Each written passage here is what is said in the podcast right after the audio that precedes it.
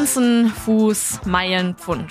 Ja, was für uns in Europa als Maßeinheit so ziemlich veraltet klingt, ist in den USA noch so ziemlich real. Denn die verwenden nicht wie wir das metrische Maßsystem, sondern das imperiale.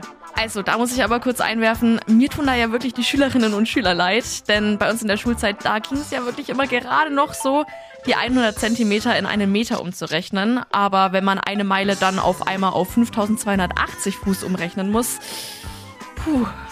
Aber warum machen es sich die Staaten nicht einfach leichter? Tja, also es ist ja nicht so, wie wenn sie es nicht schon probiert hätten. Zum Beispiel damals in den 70er Jahren.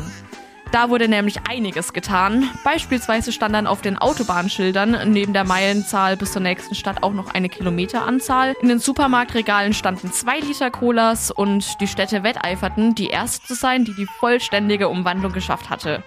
Außerdem gab es dann auch noch ein Malbuch über den Superhelden Metric Man, der gegen den bösen Unzenclan kämpfte. Zu Ende war das Ganze dann aber, als Ronald Reagan im Jahr 1981 zum Präsidenten gewählt wurde, denn er strich dann nämlich die Gelder für die Umstellungsinitiativen. Seitdem hat sich dann auch nicht mehr so viel getan, aber immerhin habe ich jetzt wieder was gelernt, was mir ewig im Kopf bleiben wird, anstatt dem Ort, an dem ich mein Lineal abgelegt habe.